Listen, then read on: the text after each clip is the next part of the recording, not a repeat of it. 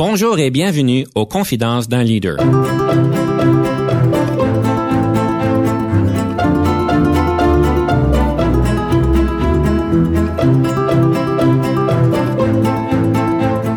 Ici Denis Lévesque, coach en leadership. Nous avons donc l'honneur et le privilège de recevoir en studio des leaders qui ont marqué leur communauté afin d'apprendre de leur expérience et de s'inspirer de leur sagesse.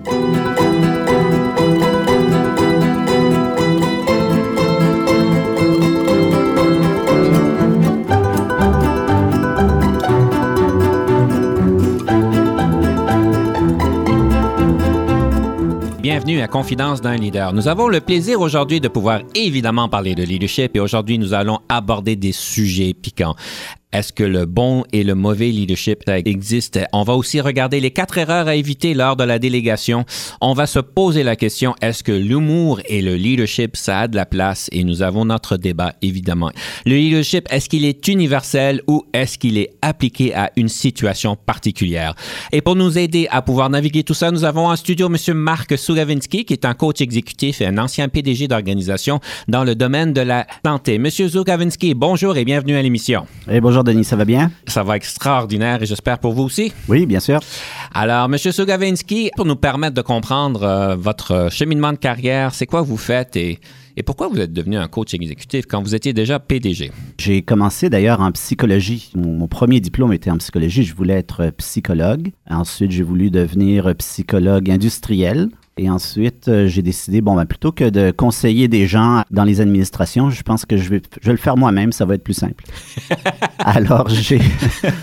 en fait, j'exagère un peu, c'est un concours de circonstances. À un moment donné, euh, je faisais ma thèse de maîtrise, mon téléphone a sonné. Quelqu'un m'a dit On a entendu parler de vous, on a besoin de, de quelqu'un dans une organisation pour diriger un camp de vacances. C'était un peu dernière minute parce qu'ils étaient mal pris. Puis moi, j'avais pas mal d'expérience dans les camps de vacances. J'étais quand même assez jeune à l'époque, j'avais 24-25 ans je faisais ma thèse de maîtrise. J'étais comme assis dans mon bureau là, à essayer de rédiger quelque chose. Et là, je me suis retrouvé dans ce camp de vacances-là. C'était un camp de vacances pour enfants handicapés et enfants sourds. Et quand l'été s'est terminé au mois de septembre, ben ils m'ont dit, écoute, on aimerait ça te garder. Puis est-ce que tu travaillerais dans le centre? C'était une époque où les budgets n'étaient pas un gros problème.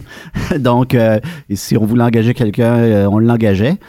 Et puis moi, j'ai fini ma thèse à temps partiel et c'est comme ça que j'ai commencé dans le réseau de la santé. Après ça, ben, je suis devenu directeur, je suis devenu PDG, et ainsi de suite. Votre thèse, c'était sur quoi? C'était sur les enfants. C'était en psychologie sociale, pour être euh, plus spécifique. C'était pas vraiment en psychologie clinique, mais c'était euh, de tester des euh, théories de psychologie sociale, comment les enfants se comparent entre eux, entre autres. Comment les enfants se comparent les uns les autres. Les, les humains font ça. Donc, il y a une théorie en psychologie sociale qui s'appelle social comparison Mm-hmm. Et puis, euh, c'était une thèse qui testait cette théorie-là euh, avec, des, avec des enfants. Quand vous dites psychologie sociale, pour ceux qui, comme moi, qui n'ont aucune idée de ce que ça veut dire, ça veut dire quoi la psychologie sociale? Il y a beaucoup de définitions. Disons que par opposition à la psychologie clinique, qui est de faire de la thérapie ou d'aider les gens qui ont des problèmes, on dit que la psychologie sociale touche la vie ordinaire, la psychologie euh, de, de, de tout le monde. Alors les thèmes dans la psychologie sociale, c'est entre autres justement la psychologie du travail, la cognition sociale, comment on se forme nos croyances, comme nos perceptions, comment est-ce qu'on se compare aux autres, euh, justement. Euh, il y a tout un thème sur l'attirance interpersonnelle, qu'est-ce qui fait qu'on est attiré par des gens et pas par d'autres. Le leadership, on va rentrer dans la psychologie sociale. C'est la psychologie qui est, entre guillemets, non clinique. Donc, euh, qu'est-ce qui fait que les gens cèdent entre eux ou qu'est-ce qui fait qu'ils cèdent pas? Euh, ce genre de thèmes-là, c'est des thèmes qu'on retrouve en psychologie sociale. maintenant, c'est plus la cognition sociale. Donc, l'intelligence émotionnelle fait partie de la psychologie sociale. Les, les jugements qu'on porte, les erreurs de jugement. Il y a toute une panoplie d'erreurs de jugement, de biais dans nos jugements. C'est de la psychologie sociale. On appelle ça les théories de l'attribution, attribution theory. Puis ça, ça j'ai étudié ça pas mal. Quand j'étais à l'université, ça m'intéressait énormément. On réfléchit pas euh, aux choses sociales de la même manière qu'on réfléchit aux, aux, choses physiques ou mathématiques. Il, y a, il, y a, une logique mathématique et il y a une logique sociale. Et ce pas les mêmes règles qui s'appliquent. Vous piquez mon intérêt quand on parle de jugement et de faute de jugement. Euh, évidemment, quand on parle de leadership, il y a des grandes décisions que nous sommes appelés à prendre et certaines de ces décisions ont quand même beaucoup d'impact. Et des fois, nous voyons, nous témoignons de certaines personnes qui peut-être, entre guillemets, manquent de jugement. Pour revenir dans votre temps de votre, de votre thèse, c'est quoi que vous vous rappelez par rapport au bon jugement et, et faute de jugement? on fait souvent ce qu'on appelle des shortcuts. Quand on, euh, quand on, prend, euh, quand on fait, prend des décisions, On ne peut pas euh, avoir un esprit scientifique tout le temps. On ne peut pas tout analyser, tout euh, suranalyser. On n'a pas le temps. Ça prend beaucoup de place dans notre esprit de faire ça. Alors, on, fait des shortcuts. Quand on travaille avec des humains, on, fait des shortcuts. Euh, qu'on prend, par exemple, les stéréotypes. On a des stéréotypes. Puis on dit, ah, les, les gens de telle culture, ils sont comme ceci ou ils sont comme cela.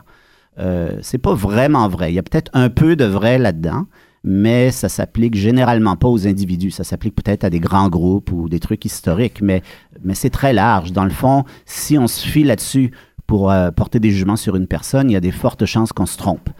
Alors, les stéréotypes, c'est un, un, bel exemple de biais qui peut euh, exister quand on, quand on fait des jugements. Il y a une panoplie d'exemples euh, qui, qui, montrent à quel point on, peut prendre des, des, mauvaises décisions, tout simplement parce qu'on est on est biaisé euh. De, notre esprit fonctionne un petit peu trop vite. Il aurait, il aurait, fallu prendre du recul et analyser un petit peu plus. Monsieur Zogavinsky, je pense qu'on pourrait faire toute une émission là-dessus, mais il euh, faut qu'on continue, c'est très intéressant. Euh, j'aimerais explorer un petit peu le leadership au niveau de la santé. On a eu plusieurs invités dans le passé au niveau de la santé, mais votre compréhension par rapport au leadership qui est appliqué au niveau de la santé, est-ce qu'il y a un leadership particulier? c'est un domaine quand même bien particulier. Est-ce qu'il y a quelque chose à prendre en considération quand on est un leader dans le domaine de la santé? Il y a beaucoup de choses qui sont différentes euh, dans, dans, ce système. D'abord, le, leadership en santé, c'est un leadership qui, il faut comprendre, qui est très normé par le gouvernement. C'est surtout, en tout cas, euh, au Canada ou dans les pays où il y a un système de santé universel. Les, politiques et l'organisation des services euh, est dictée très fort par le gouvernement. Donc, on s'adapte à ces situations-là. C'est pas comme si on dirige une business, par exemple, où on est maître à bord et euh, tant que la business a du succès, ben ça va bien. Si on décide de tourner à droite, on tourne à droite. Si on décide d'aller à gauche, de vendre un produit, d'en acheter un autre, on est mettre à bord. En santé, on ne peut pas faire ça. En santé, c'est quand même très réglementé, très régimenté. C'est un milieu professionnel aussi. On a beau être un directeur d'hôpital, on ne dira pas au chirurgien comment il doit faire une chirurgie. Le niveau de, professionnalisme des gens est très élevé. Le leadership est différent. C'est vraiment de, s'organiser pour que les services soient limpides et que tout le monde arrive à bien travailler ensemble. Mais euh, on n'est pas le, leader suprême qui dicte, qui dicte tout et comment ça doit être fait. Pas dans une bureaucratie professionnelle, en tout cas. Donc, quels sont les leviers qu'on utilise en tant que leader pour pouvoir accomplir euh, des bons résultats? C'est sûr qu'on doit euh, créer, je pense, un, esprit de communication puis un, une atmosphère saine dans, euh, la gestion des, services de santé. On travaille beaucoup par influence. On n'a pas un pouvoir direct. Les gens, comme je disais tantôt, c'est des grands professionnels. Euh, ils, ils, sont, ils sont aussi syndiqués. C'est un milieu très syndiqué. C'est un milieu où il y a des normes, il y a des ordres professionnels. Alors, si euh, on, voit déjà des gens du, des, fois des gens du privé qui, débarquent dans le public, ça marche pas vraiment parce qu'ils pensent qu'ils peuvent faire ceci ou cela, mais ça marche pas comme ça. C'est beaucoup plus un pouvoir d'influence. Il faut coaliser les gens. Il faut vraiment être ouvert, il faut écouter, il faut donner l'orientation naturellement. Il faut communiquer énormément. Les professionnels, ils veulent savoir ce qui se passe. Ils veulent pas se faire dire fais ceci ou cela. Ils veulent comprendre. Ils veulent faire partie des décisions qui se prennent.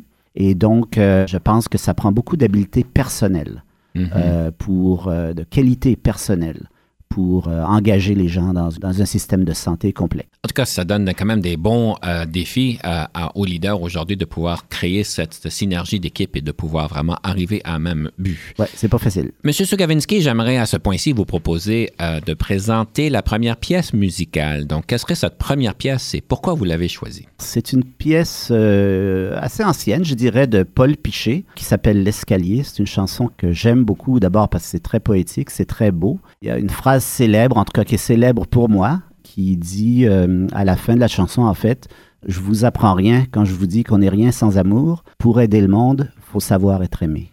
Moi, je hmm. trouve que ça dit tout. Alors, on va écouter Paul Piché. On revient par la suite pour écouter ce fameux débat et parler du mauvais leadership.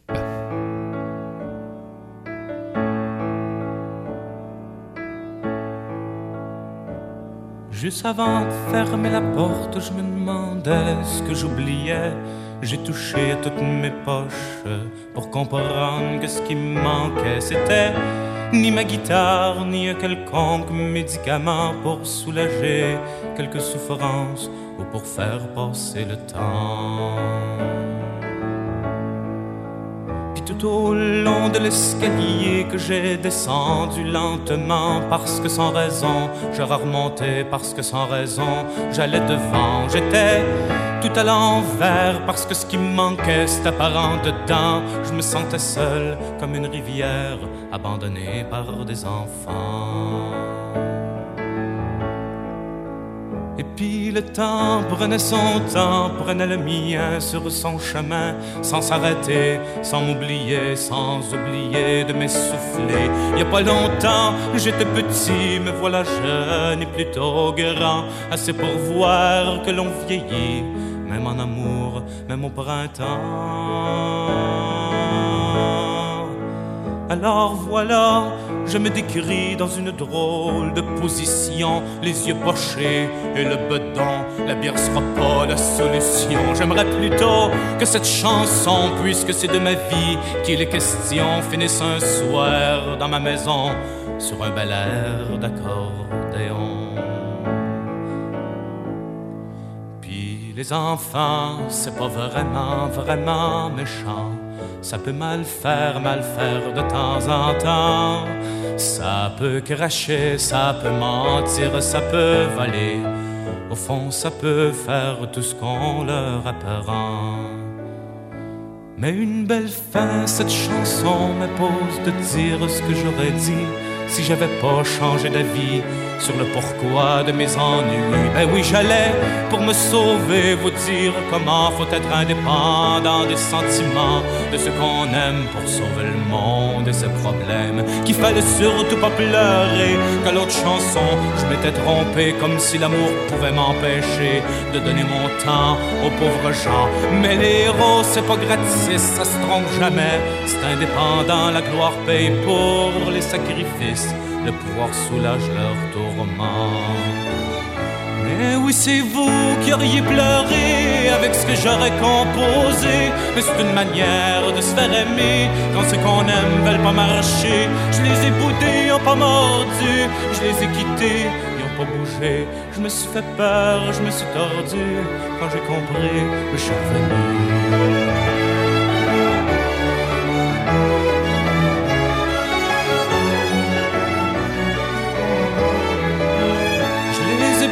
Ont pas mordu, je les ai quittés, ils ont pas bougé. Je me suis fait peur, je me suis tordu.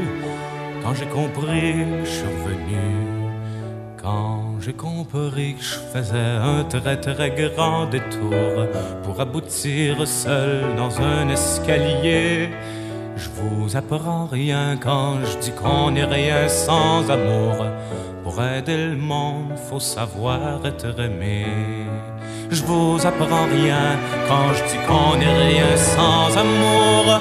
Pour aider le monde, faut savoir être aimé. Ici Denis Lévesque. Si vous cherchez l'excellence en leadership, nous sommes intéressés à vous parler. Venez nous visiter à solutionoptigestion.ca.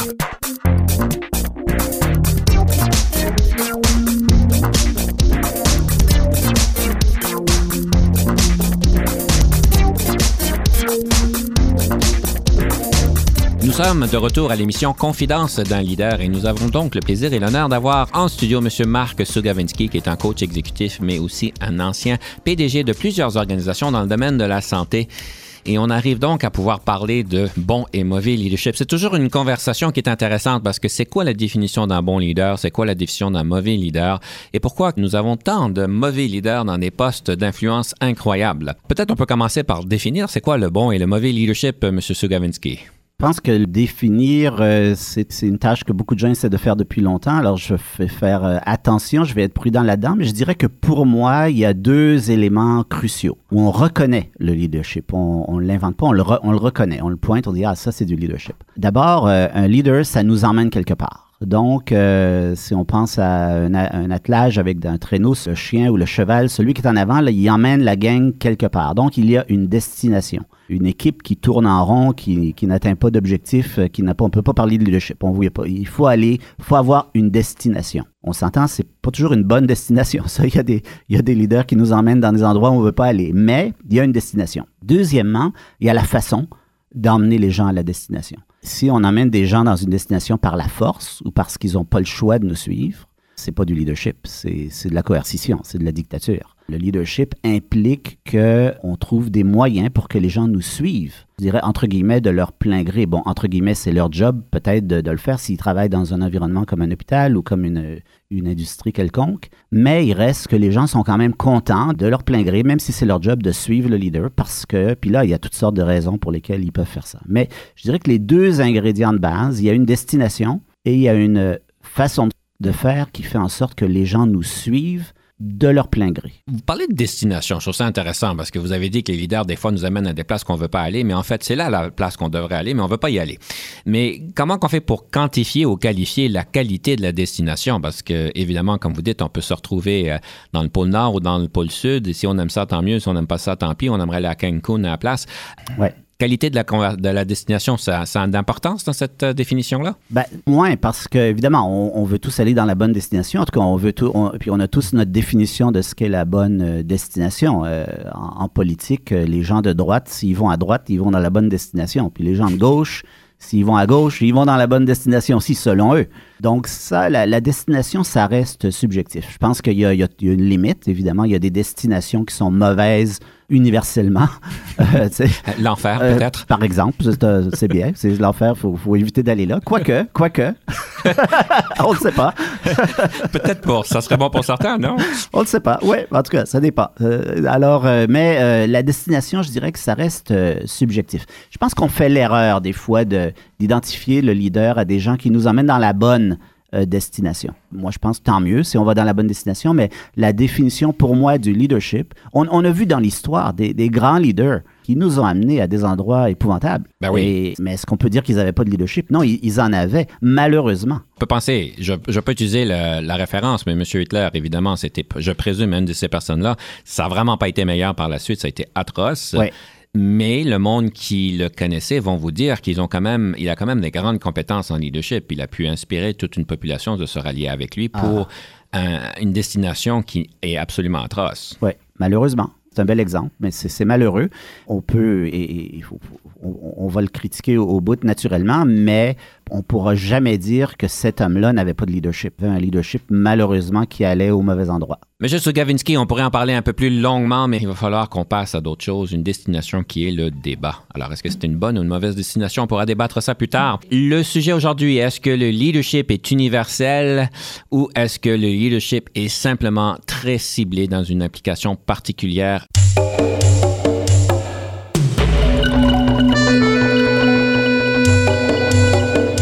Monsieur Sougavinsky, je vous donne deux minutes. C'est à vous de commencer. Ben, moi, j'aurais tendance à dire que le leadership n'est pas une qualité universelle. Le leadership n'est pas un trait de personnalité comme euh, quelqu'un qui est timide ou quelqu'un qui est extraverti ou quelqu'un qui euh, est colérique. Le leadership est plus comme une sorte de cocktail individuel de toutes sortes de choses. C'est pour ça que le leadership de chaque personne est un peu différent. Donc, il est forcément très euh, contextualisé. Comme je disais tantôt, pour choisir la destination, il faut d'abord connaître le milieu. Donc, on ne peut pas avoir la bonne destination puis dans tous les milieux. Puis pour engager les gens pour travailler avec nous, pour qu'ils soient contents de travailler avec nous et de nous suivre, ben il faut connaître leur dynamique aussi. Puis la dynamique est très différente.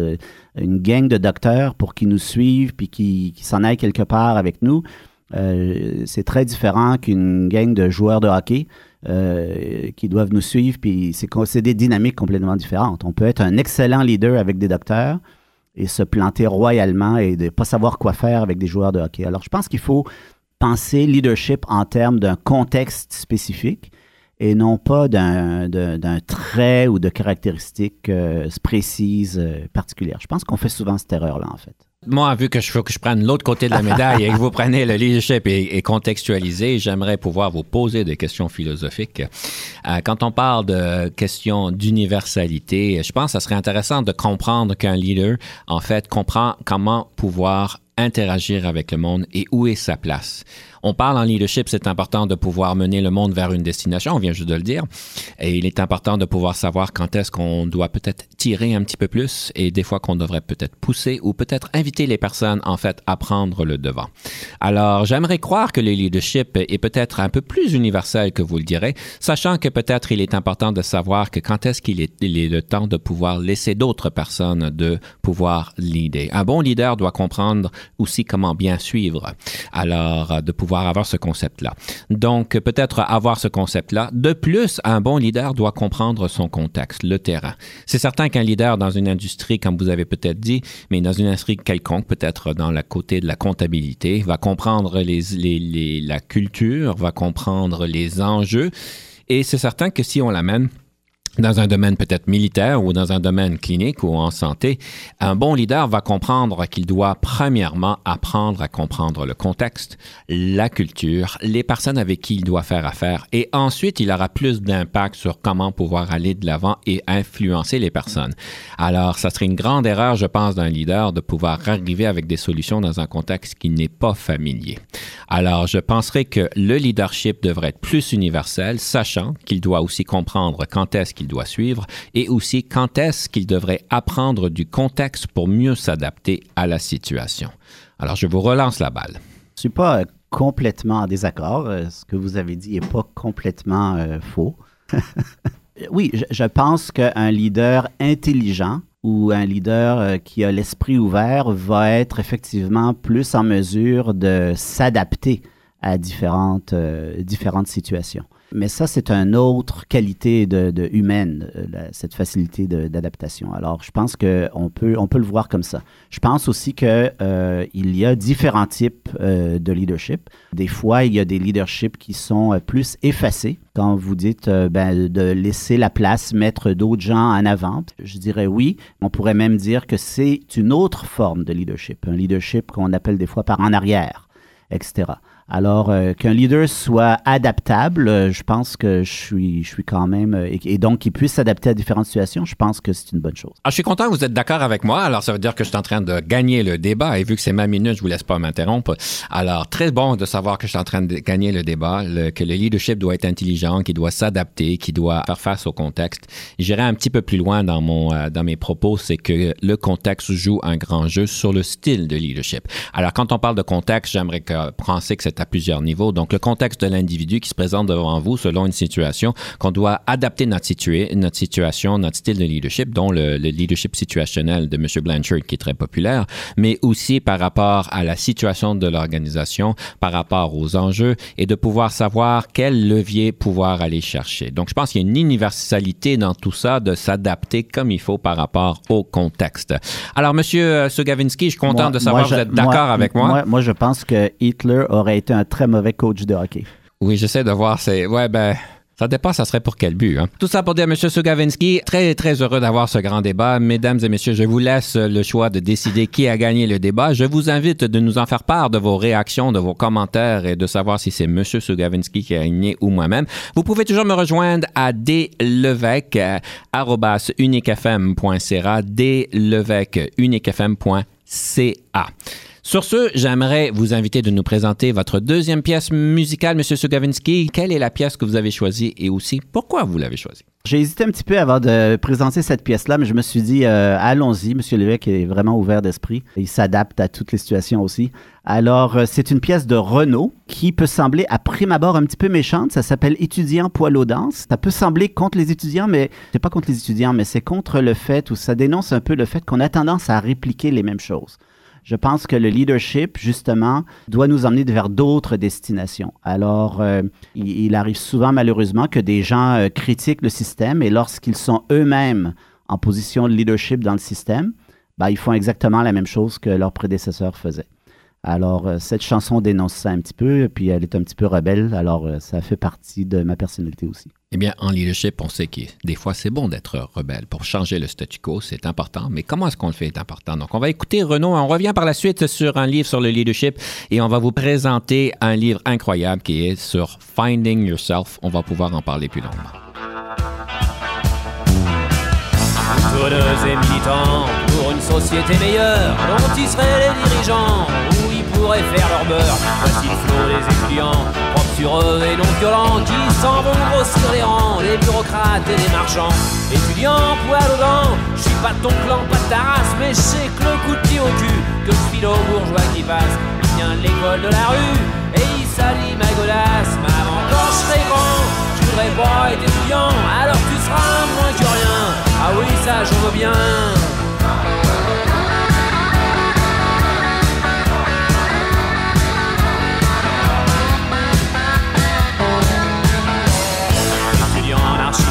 Dans mon carton à dessin.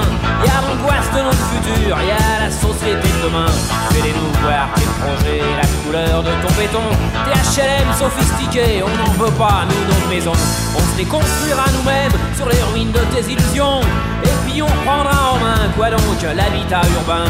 Je sais, ça me fait pas marrer, je pouvais pas m'en empêcher, maman. Quand je serai grand, je voudrais pas être étudiant. Ben alors qu'est-ce que tu veux faire? Je sais pas moi, gangster.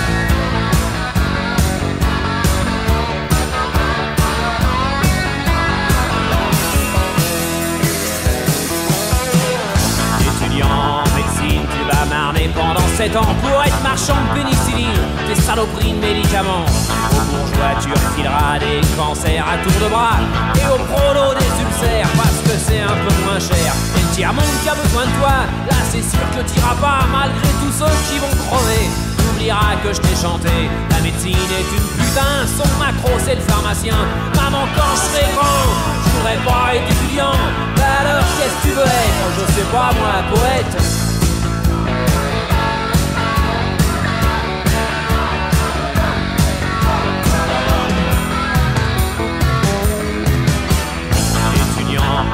Droit, y a plus de facho dans ton bastion que dans un régiment de paras. Ça veut tout dire être du con.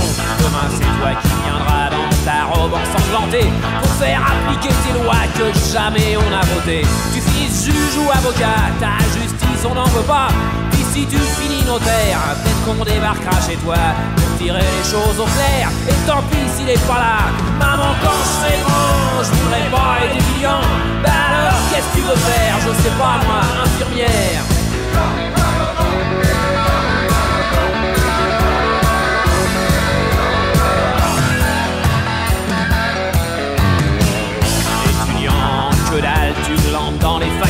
T'as jamais lu le capital, mais il y a longtemps que ça figé. Il faut jamais travailler et jamais marcher au pas. Leur culture nous fait gerber. On veut pas finir l'oufia au service de cet état, de cette société ruinée. Des étudiants respectables espèrent un jour diriger, entraînant dans leur cartable la connerie de leurs aînés. Maman, quand je serai grand, je voudrais pas être étudiant. Alors tu seras moins que rien. Ah oui, ça, je veux bien.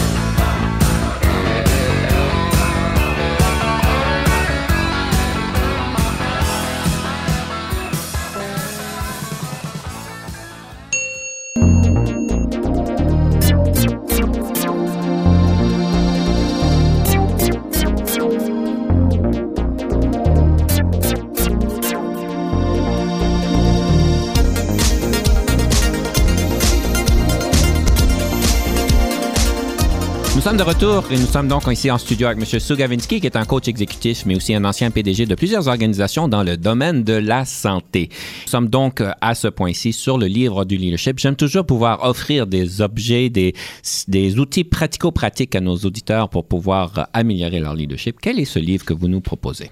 Alors, ça va vous surprendre un petit peu, Monsieur l'évêque. Ici, il s'agit d'un livre qui est traduit, euh, qui est en anglais, mais qui est traduit d'un d'un livre français, traité de la cour, par un auteur que vous connaissez peut-être, qui s'appelle Eustache de Refuge. Je ne sais pas si vous l'avez déjà vu ou côtoyé. C'est nouveau, mais j'ai hâte d'en apprendre. Alors, c'est quoi la cour de quoi qu'on parle? Eustache de Refuge a écrit ce livre-là en 1610. 1610, et Oui. c'est applicable encore aujourd'hui? Eh bien voilà, c'est ça le, le punch. Alors, euh, Ça- le leadership n'a pas changé? Eh bien, il faut croire qu'il y, a il y a des choses qui restent. C'est un de mes amis qui est un consultant euh, émérite, d'ailleurs, qui a traduit ça en anglais. C'est un livre euh, français qui s'appelait Traité de la Cour. Et selon ses recherches, c'est probablement le premier livre de gestion ou de leadership qui ait jamais été écrit. Ça et Machiavel. Mais disons que Machiavel, c'est une autre histoire. Fabuleux. Finalement, on l'a Alors- trouvé. Je suis content, la quête est finie. Alors voilà, euh, c'est le, le livre originel euh, qui décrit le, le leadership et euh, il y a tous des chapitres comment. Alors lui, évidemment, il, il parlait pas de, de, de- de ministre ou de CEO ou de PDG. Lui, il parlait de prince et de roi. Comment alors les courtiers qui sont à la cour, qui doivent servir le prince, Mhm. ben, ils doivent euh, se comporter de différentes manières et puis ils ont euh, différents enjeux à dealer. hein. sinon, euh, eux autres, ils risquaient de se faire couper la tête, littéralement. Alors, euh, il y avait quand même des enjeux importants. Alors, ils donnent plein de petits secrets puis de façons de faire. Comment dealer avec ceci, comment dealer avec cela? C'est une petite perle, blague à part, c'est une petite perle à lire parce que, un, oui, on se rend compte que finalement, le- le- le- notre manière de faire n'a pas évolué tant que ça. Ça reste à la base des relations humaines, puis les humains, ils changent, mais pas tant que ça. Euh, la technologie change, euh, c'est le- les outils qu'on a changent, mais quand on deal avec un prince qui, euh, qui est là, puis qui, qui est un peu méchant, puis qui est un petit peu, qui comprend pas grand-chose, on en a une coupe, on en a une coupe ici et là, ben, il faut savoir manœuvrer autour de ça, et le livre décrit ça. Ironiquement, le consultant dont je vous parle, il a fait un petit exercice dans une présentation qu'il avait fait dans un congrès où il avait mis le code d'éthique, euh, des, des- des- des- les, codes d'éthique qu'on voit aujourd'hui dans la fonction publique ou dans les- les- les- n'importe quelle, euh, n'importe quelle euh, association de, de- de gestionnaires ou de leaders. Puis il a comparé avec ce qu'il a relevé du code d'éthique de Eustache de Refuge et la similitude est absolument frappante.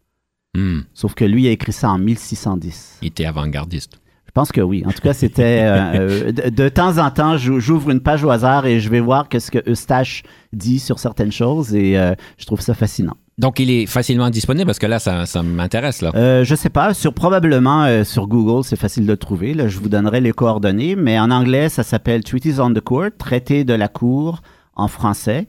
Et euh, j'aime le nom de l'auteur, Eustache de Refuge aussi. Alors, c'est très agréable à lire. Je le trimballe avec moi partout où je vais. Il dans mon bureau et puis euh, je le passe à des gens des fois. Les gens ont beaucoup de plaisir à regarder ça. Ben, fabuleux. Peut-être que je serai un des heureux élus de pouvoir lire votre livre. Avec Alors, plaisir. Avec vos notes personnelles. Avec plaisir. Fantastique, merci bien. Alors, ce que je retire, c'est que les princes étaient méchants et ils n'y connaissaient pas grand-chose. Il y Alors, avait beaucoup de mauvais leaders. une des choses qu'on m'a dit sur vous, sur votre leadership, comme vous savez, je me prépare, je pose des questions au monde autour de vous. Oui, je me vois, je vois ça là. Et Oui, et on, on m'a dit que vous seriez un auteur qui serait écrirait un bon livre qui s'appellerait Finding Yourself, de vous trouver. Je suis vraiment curieux de savoir pourquoi on vous attribue un livre sur vous trouver. On parle de leadership. Ça serait quoi les, grandes lignes de ce livre-là, d'après vous, que vous n'avez pas écrit encore? Comme je disais tantôt, euh, dans le débat qu'on a eu, là, que, que, Que j'ai gagné. que j'ai gagné à pla- plate couture, on, on a, dans, dans la littérature, de façon générale, on a tendance à décortiquer le leadership avec des, des- des compétences. Là, et chaque, euh, chaque auteur en a, euh, il y en a 6, il y en a 10, il y en a 12, il y en a 20, etc. Et on fait la liste de ça et on évalue les gens là-dessus. Je n'ai pas cette approche-là. Je pense que les, les gens ont tous un potentiel de leadership qui s'applique dans certaines situations, peut-être pas dans d'autres, et avec un style qui leur est propre. Alors, dans mon coaching ou quand je supervisais des gens euh, comme CEO, j'étais plus intéressé à savoir, à aider les gens à découvrir quel est leur style véritable, plutôt que d'essayer de leur faire compléter une checklist de compétences qu'ils devaient avoir ou pas avoir. Alors, c'est vraiment finding yourself, c'est vraiment de chercher au fond de soi quel est notre leadership, parce qu'on en a tous un. Vous savez, j'aime beaucoup ce que vous dites parce que je finis souvent mes formations avec un message qui est très parallèle à celui-ci. C'est que le plus beau cadeau qu'on peut donner à notre organisation, à nos équipes, c'est le cadeau qui est nous et de trouver notre version du leadership et notre cadeau de pouvoir en être confortable. Beaucoup de monde ne sont pas nécessairement confortables avec le cadeau qu'ils ont, leur version du leadership. Et euh, ça prend un certain temps et une certaine maturité pour être confortable avec ce cadeau-là que nous avons, de le comprendre, de le découvrir et de le partager. Alors, j'aime ce que vous dites. Alors, en on, fait, va, on va être d'accord là-dessus, donc? on va être d'accord là-dessus, personne ne gagnera. Mais euh, si je comprends bien, votre checklist, c'est vraiment un élément, c'est de, se connaître. Donc vraiment, vous avez quand même une version qui est euh, une, so- une, une solution au, au leadership. Connaissez vous-même. Oui, mais il y a plusieurs versions qui sortent de ça après. D'accord. Alors, M. Sugavinsky, on est prêt pour la rafale à ce point-ci. Je vais pouvoir vous poser une tonne de questions en trois minutes. C'est du tac au tac. Allons-y, Est-ce que vous êtes prêt? toujours. Votre passe-temps préféré? Voler en avion. Que pensez-vous du partage des tâches domestiques? Oh, J'aime mieux quand c'est l'autre qui fait tout. Le leadership, est-ce que c'est inné ou acquis? C'est un cocktail entre les deux. Votre meilleure question d'embauche que vous posez aux candidats? Qui êtes-vous? Votre moment le plus difficile en leadership? Lorsque j'ai fait des gros, gros changements et que j'ai aboli plein de postes dans une organisation. Avez-vous voulu toujours devenir un leader ou est-ce un parcours de circonstances? C'est un peu des deux. Difficile à répondre. La meilleure formation que vous ayez jamais eue en leadership? Une formation de vendeur pour vendre des encyclopédies en porte-à-porte. C'était une, une formation que j'oublierai jamais. Le nombre d'heures moyennes que vous passez au bureau? Le moins possible. Votre film préféré? Das Boat, le bateau. Le leadership au féminin. Est-ce que cela existe? Ah, moi, je crois pas vraiment. Euh, Il y en a des bons et des mauvais dans tous les genres. Qu'aimez-vous manger le plus et le plus souvent? Du steak tartare. Vous êtes gaucher ou droitier? Droitier. Votre meilleur conseil en gestion de carrière? Go, go, go. Le lieu visité préféré? Paris, ma ville de naissance. J'aurais pensé que ça aurait été Prague, mais bon. Quelle marque de voiture que vous conduisez? Range Rover.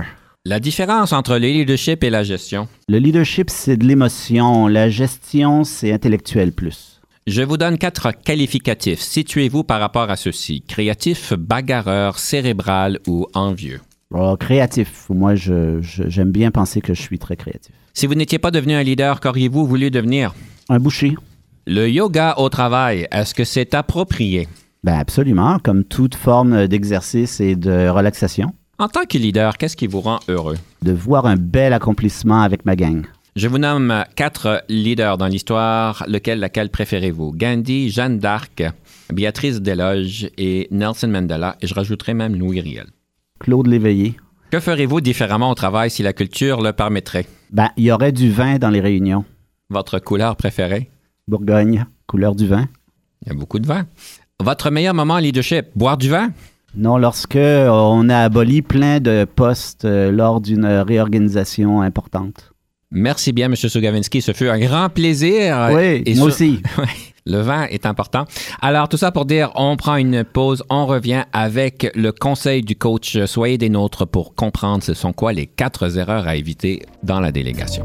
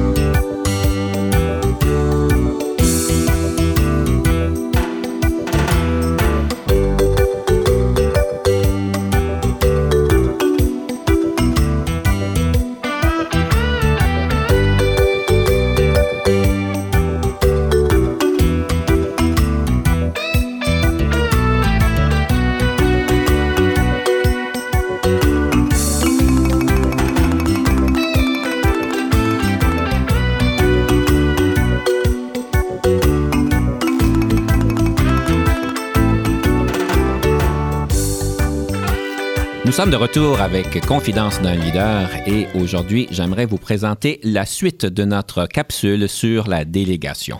Donc, le conseil du coach aujourd'hui, on va faire un peu, on va aller un peu plus loin sur la délégation. On a parlé de donc l'importance de la délégation et j'aimerais vous présenter les quatre erreurs à ne pas faire lorsque nous déléguons. La première chose que nous ne devrions pas faire, c'est de se décharger. En anglais, on appelle ça le dump and run. C'est-à-dire, vous êtes sur le coin de votre table, vous devez partir en vitesse pour aller à une rencontre et vous voyez un de vos employés et vous leur dites, hey, c'est le temps de lui déléguer la chose. Ça fait une semaine que je veux lui déléguer. Et vous lui vous savez le rapport que je veux que vous faisiez? Ben, j'aimerais ça par lundi. Évidemment, on est vendredi après-midi. Et euh, il n'y a pas de contexte. Il n'y a pas d'information. On présume que l'autre comprend et sont capables de pouvoir lire vos euh, intentions et votre euh, esprit. Donc, la chose à ne pas faire, c'est de se décharger, de s'assurer qu'on passe assez de temps pour expliquer c'est quoi l'objectif et ce qu'on essaye de faire. Vous seriez surpris le nombre de personnes qui souffrent de, se décharger, le dump and run. La deuxième erreur à ne pas faire, c'est la question du micromanagement. Je vous délègue une tâche, mais je vais être derrière vous à chaque instant, à chaque pouce, et je vais m'assurer que vous le faites de ma manière, évidemment. Alors, lorsqu'on fait du micromanagement, ou est-ce qu'on est, sur-supervise nos employés lors d'une délégation, on est aussi bien de la faire nous-mêmes, notre tâche, parce qu'en en fait, ça cause énormément de problèmes. On est tous au courant de cette situation-là. La troisième erreur, c'est évidemment, je vous délègue quelque chose, mais il faut que ça soit fait de ma manière. Parce que, évidemment, j'ai juste la meilleure manière au monde et puis il faut que ça soit fait de ma manière et votre créativité ne compte pas. Et la manière dont vous y arrivez, que vous voudriez y arriver, elle serait peut-être meilleure que la mienne, mais c'est peu important. Alors, il faut faire bien attention de ne pas euh, déléguer quelque chose en insistant que ça soit fait de notre manière, à moins qu'il y ait des protocoles bien clairs et évidemment qu'il y ait des questions de loi et de normes à pouvoir respecter. La quatrième erreur à ne pas faire, c'est la question d'accumuler. Vous savez, vous avez peut-être un employé qui est très il arrive toujours à atteindre les objectifs, il fait du très bon travail, il comprend comment vous pensez, il comprend vos attentes. Et qu'est-ce qu'on fait? C'est qu'on lui en donne un de plus, puis un de plus, puis un de plus. Et à un moment donné, ils sont suraccumulés et ça cause énormément de problèmes.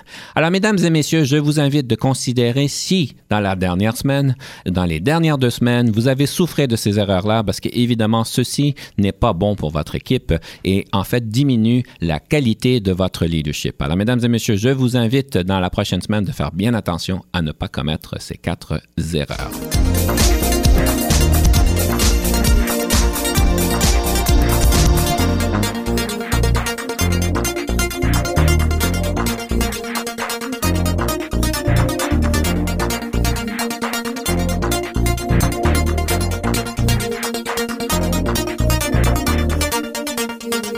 Monsieur Sugavinsky, est-ce que vous avez été euh, victime de ces erreurs dans le passé? Des erreurs de délégation, c'est-à-dire que j'en ai sûrement fait moi-même en déléguant.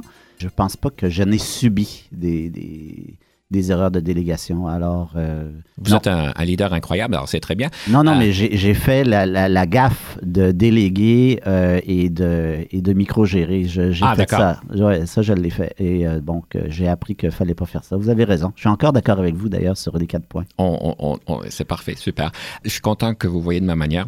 Tout ça pour dire, comment est-ce que vous avez appris que c'était pas une bonne chose? C'est très simple. Je me suis fait dire par des gens qui euh, avaient le guts de, de dire euh, la vérité à leur patron. euh, genre, euh, coudon, tu veux-tu le faire à ma place?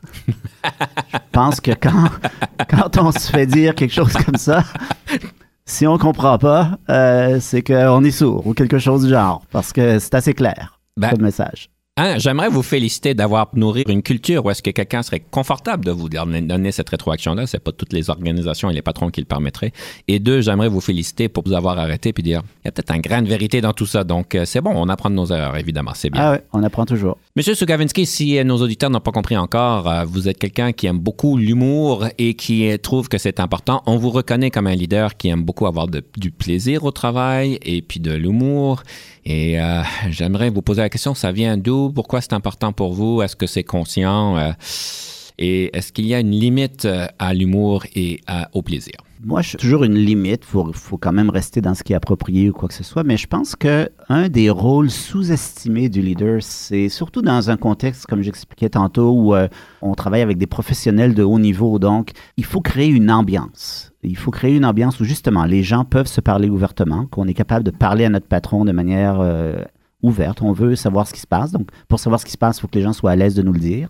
Donc, on veut créer ce genre d'atmosphère euh, où la communication est facile, où il y a le moins de game possible. Il y en a toujours un peu, mais le moins possible, etc., etc. Et je pense que l'humour et la capacité d'utiliser l'humour à bon escient réduit les tensions d'une manière incroyable. J'ai vu passer quelques articles il n'y a pas tellement longtemps. C'est comme si des grands chercheurs redécouvraient les bienfaits d'avoir du plaisir dans ce qu'on fait. Et moi, quand je quand j'engage des gens, consciemment, c'est un des, une des choses que je regarde aussi. Est-ce que ça va être agréable de travailler avec cette personne-là? Est-ce qu'on va pouvoir vraiment avoir un petit peu de fun au travail? Ou est-ce qu'on va être euh, encarcané là, dans de la tension, puis dans de la performance à tout prix, puis, puis tout le monde finalement se sent sclérosé là-dedans? Quand quelqu'un me recommande euh, une personne ou me recommandait une personne, euh, une fois qu'on a passé les critères d'embauche et puis la, compétence, évidemment, je disais souvent un peu à la blague, là, Yeah, but is she or is he a nice person? C'est important pour moi. On travaille avec ces gens, avec des gens tout le temps. On les connaît, on les voit plus dans une journée qu'on voit notre propre famille des fois. Mhm. Je veux travailler avec des gens euh, qui, qui ont du plaisir et puis qui, quand moi je suis down, ben, qui m'amènent du plaisir. Puis quand eux ils sont down, je suis capable de leur en amener aussi. Très important. Euh, C'est un ingrédient, on n'enseigne pas ça à l'université. C'est un ingrédient essentiel, sous-estimé. Oui, je suis d'accord avec vous. C'est, euh, ça, ça crée de l'ambiance, puis en fait, ça fait que c'est beaucoup plus personnel et beaucoup plus intéressant. Je parlais du vin tantôt. J'ai fait des réunions euh, à un moment donné de formation où le formateur euh, littéralement amène une coupe de bouteilles de vin. On prend un verre de vin ensemble et je vous jure que ça change la dynamique complètement. C'est très agréable et les gens sont contents d'être là parce que des fois dans les formations, bon, on trouve ça un peu pénible. C'est correct et là, évidemment, on peut pas boire euh, sur le travail, ça je comprends ça, mais dans une formation à l'extérieur du bureau, pourquoi pas? Faudrait que j'essaie ça à un moment donné. Mais certainement, Et je comprendrais que ça serait du vin rouge parce que c'est votre préférence. totalement. Monsieur Sogavinsky, quelqu'un autour de vous aimerait vous poser la question. Quel défi en leadership que vous avez le peur de plus et pourquoi? J'ai toujours trouvé ça extrêmement difficile de côtoyer le, le- le domaine politique. Quand on travaille dans le réseau de la santé, euh, comme je l'ai fait pendant pratiquement toute ma carrière, ou au gouvernement, on est confronté à la chose politique euh, très souvent. Et ça, je trouve ça difficile pour plusieurs raisons. D'abord, euh, les, leaders, donc des ministres ou même sous-ministres, ont des idéologies. Ils arrivent déjà avec une idéologie. Des fois, les choses peuvent changer de 180 degrés. Donc, on ne sait plus à un moment donné qu'est-ce qui est correct ou qu'est-ce qui n'est pas correct. On pense qu'on fait des choses correctement. Et là, un nouveau ministre arrive et ce qu'on faisait, on s'était fait dire que c'était très bien. Et tout d'un coup, c'est très mal. Euh, Mm. on- 180 degrés. Avec une sorte d'autorité un peu déplacée des fois, surtout que les gens qui sont élus, c'est pas de leur faute, c'est normal dans le système démocratique, mais c'est pas nécessairement les plus compétents de la gang. Ils sont élus parce qu'ils ont d'autres qualités. euh, les gens les aiment, puis ils veulent les voir. euh, mais ces gens-là, des fois, se retrouvent ministres et ils n'ont pas euh, nécessairement de grandes compétences dans le domaine qu'ils exercent, ni au niveau humain. C'est des gens euh, comme tout le monde. Mais ils ont beaucoup de pouvoir. Et pour peu qu'ils soient un peu méchants ou un peu euh, difficiles, euh, ça peut vraiment créer des problèmes majeurs. Moi, j'ai toujours trouvé ça extrêmement difficile, surtout quand il y avait des changements à 180 degrés après une élection. on faisait des choses, on s'était fait dire qu'il fallait faire ceci, cela, et là, le lendemain, c'est plus ça du tout, c'est l'inverse qu'il faut faire. On est un héros le lundi, on est, on est des gens euh, respectés, on a des bonnes évaluations, et le mardi, euh, on, est, on est plus bon. C'est c'est comme un nouveau, euh, un nouveau CEO qui rentre dans une organisation et tout d'un coup, euh, un VP qui était excellent, le lendemain, ben, il est plus bon. En politique, on voit ça souvent et je pense que c'est. J'ai toujours trouvé ça quand même difficile et ça demande une grande capacité d'adaptation Oui. pour les leaders euh, qui travaillent dans le, dans le secteur public. Surtout quand ça vient nous chercher dans nos propres valeurs. Euh, Tout à fait. Donc, je peux comprendre qu'il y a des frictions et qu'il y a des difficultés, difficultés d'adaptation. Vous avez parlé de la question d'adaptation tantôt. Monsieur Sogavinsky, j'ai trouvé ça très plaisant, évidemment. J'espère que nos auditeurs ont, fait, ont trouvé ça aussi très plaisant, j'en suis certain. Merci beaucoup pour votre temps, pour votre sagesse. Et euh, malheureusement, nous arrivons à la fin de notre entrevue. Et j'aimerais vous inviter de partager avec nous une citation avec nos auditeurs, question de les inspirer pour la prochaine semaine. Quelle serait cette citation sur le leadership? Vous vous rappelez la première chanson qu'on a jouée euh, tantôt, la- cette fameuse phrase de Paul Piché. Euh, je, vais, je vais la redire. Pour aider le monde, faut savoir être aimé. Dans la chanson L'escalier. C'est une phrase que j'ai souvent gardée en tête et quelquefois, même dans mon coaching aujourd'hui, quand je travaille avec des gens, etc., Mhm.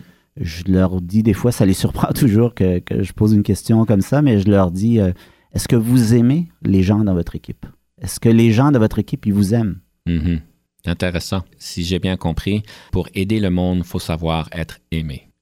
C'est important de prendre la pause pour pouvoir y réfléchir. Ben, c'est quand même une, une, euh, une question bien profonde. Merci beaucoup de la partager avec nous.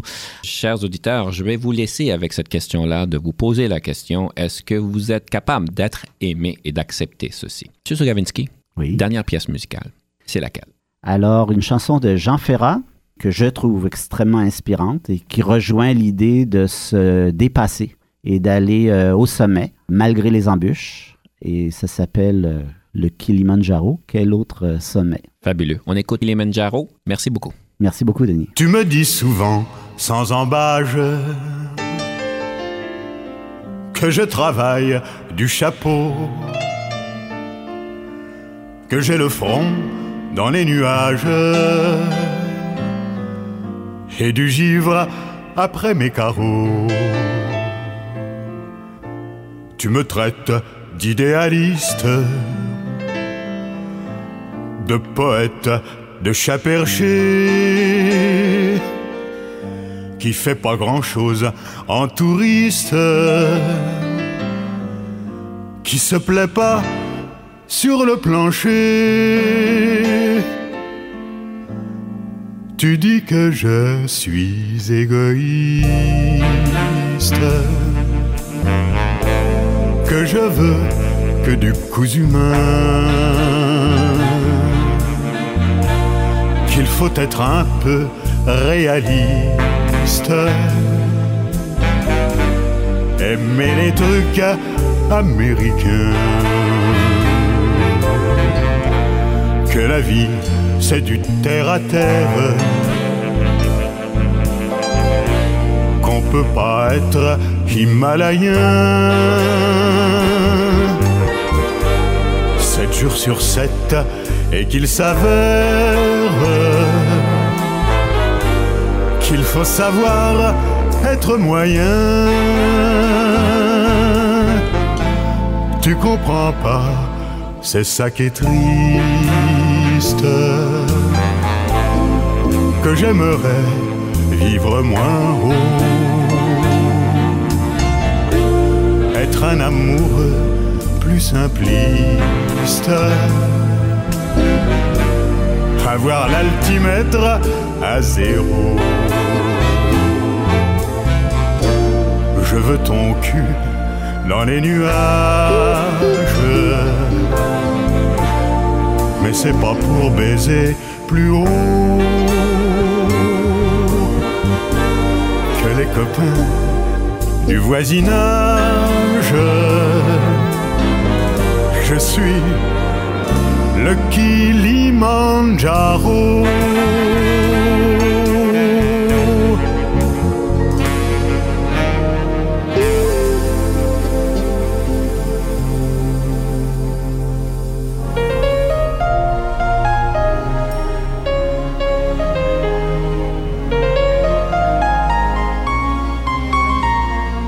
Conception, animation, entrevue et recherche, Denis Lévesque.